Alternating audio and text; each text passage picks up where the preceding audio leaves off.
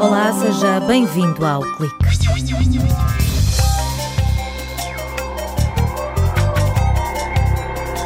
O projeto Histórias Consciência está a semear nos jovens de Aveiro, Ilhavo e Mortosa o gosto pela cultura científica. Criado há três anos em parceria com a rede de bibliotecas escolares, o projeto conta com uma equipa de investigadores das universidades de Aveiro e de Coimbra que se desloca às escolas para falar sobre curiosidades que não vêm nos currículos. Esta semana o mundo despediu-se de Stephen Hawking, genial, divertido, aventureiro. Era assim o físico britânico de 76 anos que dedicou a vida a procurar explicações para os mistérios do universo. O físico Carlos Herdeiro, que o conheceu, presta-lhe homenagem.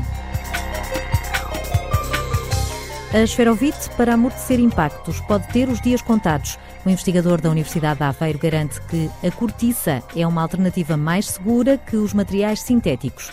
Pode ser usada em capacetes, coletes ou cadeiras de bebê.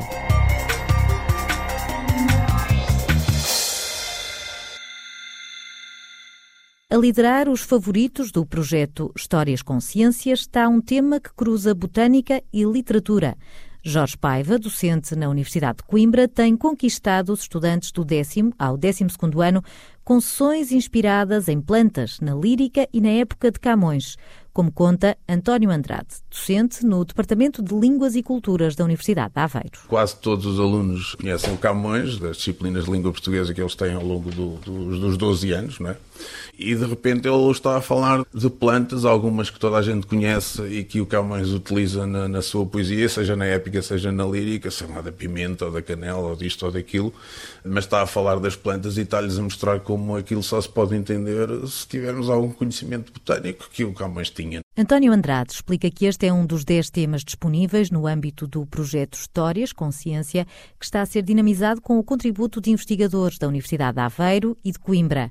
Desde a evolução dos instrumentos usados na gravação sonora até aos astrónomos e matemáticos amadores, quem são e o que fazem. Mas nestas sessões há também unicórnios e bezoares à solta. O bezoar é um cálculo, às vezes é chamada pedra, surge no estômago e nas entranhas de alguns animais e que os portugueses começaram a trazer, eh, tanto do Oriente como da África, a trazer eh, chifres de vários animais com vários formatos. Mas, entretanto, eh, surgiu a convicção, sobretudo pelas mãos de um médico português, que é o Amato Lusitano, ele introduziu o uso destas matérias, tanto do bezoar, do unicórnio, na medicina. Era raspado e misturado com líquido e tomado pelos pacientes e era adequado, sobretudo, ao envenenamento eh, com arsénico que era a forma, uma das formas mais simples de mandar assassinar alguém no século XVI, era, era envenená-lo com arsénico. Estas matérias tinham um enorme valor e foram prescritas em toda a Europa como medicamento, até o tempo provar que afinal não eram eficazes. Esta história, que mistura medicina e estética, é contada nas escolas por António Andrade, que está a fazer doutoramento em História da Ciência e da Educação Científica sobre este tema. Tanto o unicórnio, mas sobretudo o bezoar, que estão hoje em dia aí em alguns dos, dos nossos museus, no Museu da Farmácia em Lisboa, por exemplo, há vários, e, e, são peças que eram adornadas, eh, adornadas, por exemplo, com filigrana de, de ouro ou filigrana de, de, prata e que passaram a ser peças valiosíssimas e que hoje ainda continuam a ser, no fundo, tinham o valor médico, digamos, terapêutico, é, acreditava-se que tinham esse valor, mas simultaneamente têm um valor também artístico. Claro que isto durou até o século XVII, XVIII e, e continua a discutir-se, eh, no fundo, o, o valor destes produtos mas hoje em dia, claro, ninguém acredita nisto. São histórias que não vêm nos currículos e que cruzam diferentes disciplinas. O projeto está a ser implementado em parceria com as bibliotecas de sete agrupamentos de escolas de Aveiro, Ilhavo e Mortosa. A biblioteca hoje é um centro à volta do qual andam várias áreas e quase todos os professores estão centrados não só nos livros, mas em múltiplas atividades que são dinamizadas na biblioteca escolar. Contactámos a rede de bibliotecas escolares Fizemos um memorando de entendimento e começámos no ano letivo de 2015-16. Os docentes das várias áreas sabem que o programa existe, conhecem os temas das sessões, têm acesso ao resumo e depois, no fundo, acertam as coisas com o professor bibliotecário que faz os, os pedidos e calendariza-se, que é a parte pior, é arranjar uma disponibilidade da parte do orador e a disponibilidade por parte da escola. Para os docentes universitários, esta é uma oportunidade de se aproximarem do público juvenil e partilharem a investigação que fazem. Uma experiência capaz de abrir os horizontes dos alunos do secundário. As sessões normalmente correspondem a um ou dois tempos letivos são dadas na hora de aula, normalmente no espaço da biblioteca, mas isso depende muito de, dos agrupamentos. Nós não, não, pretendemos, no fundo, dar as aulas que eles já têm e tratar os temas da mesma maneira que eles tratam. A maior parte destes temas são temas eh, que cruzam várias ciências ao, ao, mesmo tempo. Na maior parte dos casos, são temas que os surpreendem. No próximo ano, o projeto Histórias com Ciência quer incluir novos temas, outras áreas científicas e chegar a mais alunos.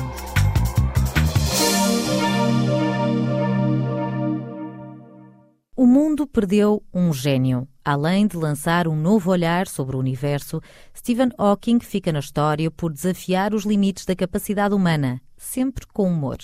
O físico Carlos Herdeiro, que privou com ele, presta-lhe tributo.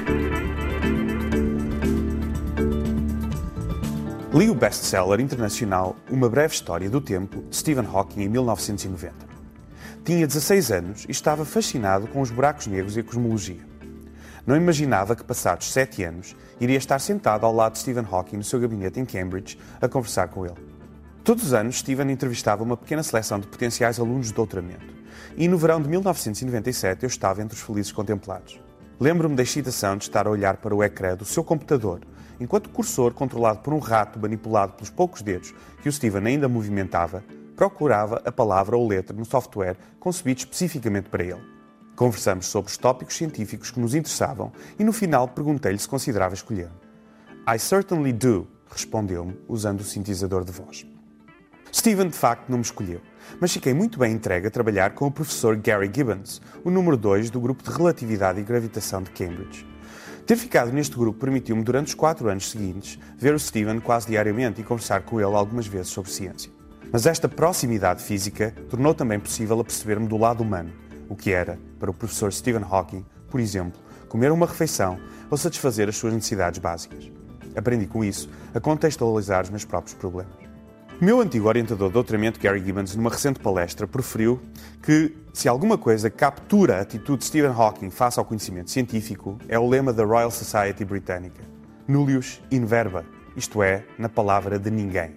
A ciência não é estabelecida pela palavra de ninguém, independentemente da sua autoridade é estabelecida pelos factos, experimentalmente e matematicamente comprovados. Stephen viu por esse lema e essa atitude, sem dúvida, foi fundamental para as descobertas revolucionárias que fez. Stephen Hawking é um daqueles raros cientistas que ultrapassou largamente a comunidade a que pertenceu. A doença ALS, que lhe foi diagnosticada com 21 anos, dava-lhe uma esperança de vida de dois anos. Stephen Hawking perdeu progressivamente a capacidade de movimentar a quase totalidade do corpo e até a fala, mas nunca se deu por vencido, ultrapassando em 53 anos a esperança de vida que lhe foi apontada. Lamentamos a sua perda, mas celebramos a sua vida, o seu exemplo e o seu legado científico. A rubrica Horizonte Aparente, hoje com uma homenagem a Stephen Hawking, pela voz de Carlos Herdeiro, docente no Departamento de Física da Universidade de Aveiro.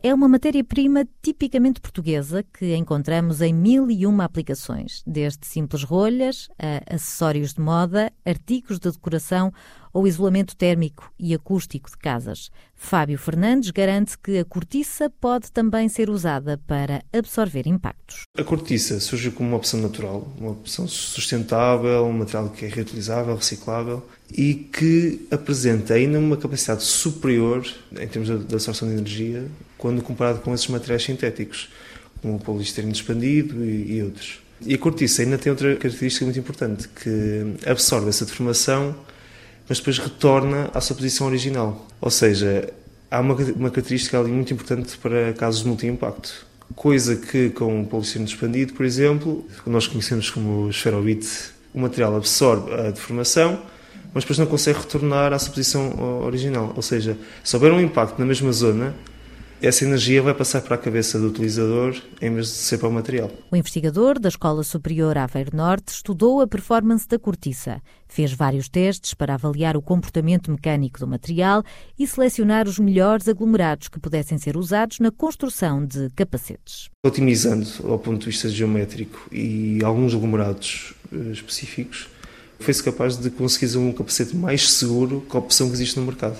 O que nós usamos uh, como forma de comparação foi o capacete. Ou seja, é um capacete que existe no mercado, que passou a norma europeia, qualquer pessoa pode chegar a uma loja e adquirir. Esse capacete que nós desenvolvemos tem um comportamento superior a esse capacete. Portanto, no fim, de facto, a cortiça é uma excelente alternativa aos materiais sintéticos. Durante o doutoramento, Fábio Fernandes desenvolveu ainda um modelo virtual de uma cabeça humana para otimizar o capacete. É um modelo que, em termos de precisão geométrica, é dos mais uh, evoluídos que existe atualmente, onde tem estruturas como sulcos e giros muito bem definidos e é um modelo também onde é possível ver o movimento do, do cérebro dentro do, do crânio. Isso tudo foi, foi validado com testes que existem na literatura, testes em cadáveres, testes que já foram publicados em 1960, em 1970. Ou seja, foi assim que nós chegamos a um, a um modelo ótimo, foi chegar a um ponto em que os valores que, de tensão e de formação e até pressão que chegavam ao cérebro eram cada vez menores. E depois foi um pouco o conjugado, tudo o que se fez em testes de material, para incluir nos capacetes, pegar nos capacetes, pegar no modelo de cabeça e testar tudo ao impacto. Mas este contributo do mundo académico ainda não convenceu os industriais do setor a avançar com a comercialização de capacetes revestidos com cortiça. Falta pegar nessas headlines, nem todo o trabalho que foi feito, e de facto produzir o, o capacete. Houve empresas que mostraram vontade mas no fim nunca chegou a evoluir. Neste momento uh, as coisas estão a evoluir, de forma lenta, mas estão a evoluir, mas ainda não há um pontapé de saída para, para o mercado. Não são capacetes, por exemplo, coletes que os uh, motociclistas usam, as cadeirinhas de bebê. Hoje em dia já há uns gorros que os skaters usam, são 20 mm de espessura, com uma, uma, espuma lá dentro para absorver o, o impacto. Penso que até isso será uma excelente alternativa. São possibilidades que aguardam o interesse dos empresários. Esta tese de doutoramento foi distinguida com o prémio Quarto Graça, que será entregue na próxima sexta-feira. Ponto final no clique. Até para a semana.